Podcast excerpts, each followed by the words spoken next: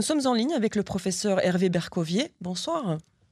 Bonsoir. Vous êtes professeur en microbiologie à l'Université hébraïque de Jérusalem. Merci d'avoir euh, accepté notre invitation sur Canon français. Euh, professeur Bercovier, ce virus variole du singe semble beaucoup inquiéter l'Organisation mondiale de la santé. Est-ce que vous partagez cette inquiétude? Euh, Je la partage depuis dix ans.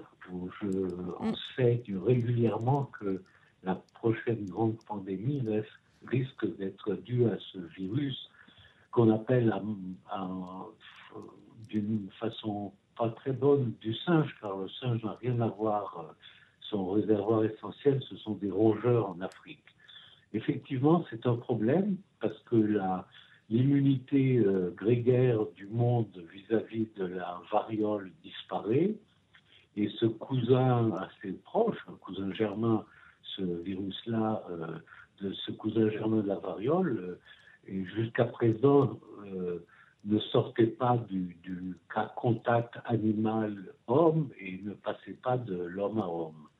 Or, on peut s'inquiéter s'il y a une transmission d'homme à homme, que cela pourrait aboutir à des mutations qui euh, favoriseraient les souches de virus, les variants de virus, qui se transmettent mieux de homme à homme. Hmm. Donc effectivement, d'où vient alors justement ce mot, euh, ce, nom de variole du singe, si vous dites que ça ne vient pas du singe? Oui, c'est historique. En fait, euh, le virus a été découvert dans les années 58 et euh, chez des singes, et du coup on a nommé variole du singe ou la variole blanche, white pox, la variole blanche parce qu'elle n'était pas trop dramatique. Mais en fait, euh, des études plus sérieuses ont montré que les réservoirs essentiels de ce virus, ce sont des gros rats qui ne sont pas vraiment des rats, des chrysétomes, euh, qui sont comme des, sont des rongeurs euh, qui sont élevés en Afrique ou qui sont sauvages, qui sont appréciés pour leur chair. Et le virus circule parmi ces rongeurs. Et quand l'homme est en contact euh, physique avec son rongeur pour la nourriture ou pour l'attraper, il attrape, il peut attraper ce virus. Et en général, ce qui s'est passé en Afrique jusqu'à présent, et aux États-Unis aussi, où il y a eu une épidémie en 2003, le virus passe de l'animal qu'on attrape à l'homme qui l'a attrapé, et c'est tout, ça s'arrête là. Mm. L'homme devient un cul-de-sac épidémiologique pour le virus.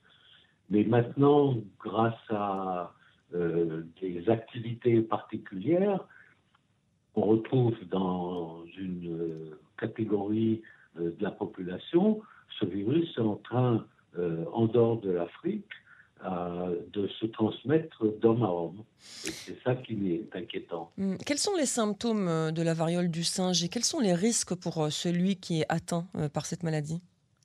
Eh bien, écoutez, euh, pour l'instant, les risques ne sont pas trop grands sur 16 800 cas que vous avez cités. On parle de 1 à 5 morts en Afrique uniquement. Euh, les symptômes sont très simples. En général, c'est euh, une, papule, une vésicule avec un inflammatoire, avec une éruption autour, douloureuse. Souvent fatigue, un peu de fièvre et euh, la léthargie, des, des maux de. C'est des symptômes très généraux. Hein, des, mm. des, gens ont mal aux muscles, ils ont mal à la tête, ils peuvent avoir un, un ganglion qui se développe dans la moitié des cas, euh, euh, là où la lésion originelle a. Et en général, au bout de trois semaines, entre deux et quatre semaines, la maladie disparaît, la personne se guérit. Le problème, c'est que les gens les plus touchés aujourd'hui dans le monde occidental sont des gens qui sont, euh, pour la plupart, avec des défenses immunitaires pas excellentes, puisque dans la seule étude sérieuse qui a été faite euh, par euh, de nombreux collègues sur 43 sites dans 16, 16 pays, étudiant 528 cas, 98% des personnes infectées étaient des homosexuels ou des bisexuels, et donc 40% avaient aussi le HIV, avaient le mmh, sida. Eh oui. Donc ça, c'est un problème parce que chez ces gens-là, d'abord, ils sont jeunes, la plupart, l'âge moyen était 38 ans, ils n'ont pas été vaccinés contre la variole dans les années, avant les années 80 parce qu'ils n'étaient pas encore nés. Et en plus, certains sont immunosupprimés un petit peu, pas dramatiquement, mais un peu. Donc ça permet au virus de se multiplier bien. Et comme c'est une portion de la population qui a beaucoup de contacts et beaucoup de, qui sort beaucoup et qui euh, a beaucoup de contacts sociaux, euh, ces contacts sociaux de près euh, font que ce virus se transmet d'homme à homme. Pour la première fois, je vous dis, aux États-Unis en 2003, il y a eu 71 cas de, chez l'homme, mais tous ces cas étaient des individus qui avaient touché des des animaux qui étaient atteints. Des mm. cuicétomes de Gambie, des rats géants de Gambie qui avaient été importés illégalement. Et c'est en touchant ces animaux, mais il n'y a jamais eu de passage ensuite euh, à un autre homme. Et en plus, ça qui, est nouveau. qui dit de passage de homme à homme, ça veut dire aussi des risques de mutation et donc de voir peut-être un virus plus virulent voir le jour. Et surtout, évidemment, si euh, euh, on ne sait pas s'il y a des gens asymptomatiques, par exemple. Mm. Pour la variole, il n'y avait pas d'asymptomatique, mais là, on ne sait pas vraiment, puisqu'on n'a pas beaucoup d'expérience encore.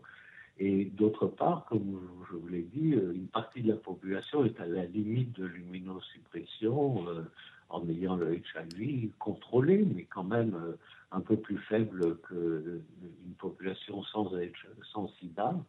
donc on a un risque effectivement d'amplification du virus. Et comme c'est mathématique euh, chez les micro-organismes, quels qu'ils soient, bactéries, virus euh, ou autres, euh, les mutations surviennent tous les mille multipliant, toutes les mille générations. Et donc, plus tous les, pardon, toutes les millions de générations, un mutant mhm. par million. Donc, plus on a de virus et plus on a de chance d'avoir un mutant. Et si par malchance, ce mutant acquiert des fonctions ou développe des fonctions de contamination plus, euh, plus grandes que, le virus actuel, on peut avoir vraiment une grande épidémie. C'est pour ça qu'il faut vacciner et traiter les gens. oui, j'allais dire, il y a un, vaccin existe. Il n'est pas encore arrivé en Israël, euh, de ce que j'ai pu comprendre. Il y a un nombre suffisant, ce vaccin? Il existe en nombre suffisant, d'après vous? Pour l'instant, oui. Euh, et la compagnie danoise qui le fabrique est en train de mettre les bouchées doubles. Donc euh, je pense que dans le stade de l'épidémie aujourd'hui, il y aura assez de doses vaccinales. En plus, comme je vous l'ai dit, il y a un médicament, il y a un, antiviral qui s'appelle Tecoviroma, qui euh, n'empêche pas euh, tous les symptômes, mais qui réduit beaucoup les symptômes et surtout qui empêche la multiplication du virus une fois qu'on l'a. Et ça, c'est le plus important pour éviter fabriquer des, mutants et des variants mm. futurs. Merci beaucoup, euh, professeur Hervé Bercovier. Je rappelle que vous êtes professeur de microbiologie clinique à l'Université hébraïque de Jérusalem. Merci, une bonne soirée à vous. Bonne soirée, merci beaucoup.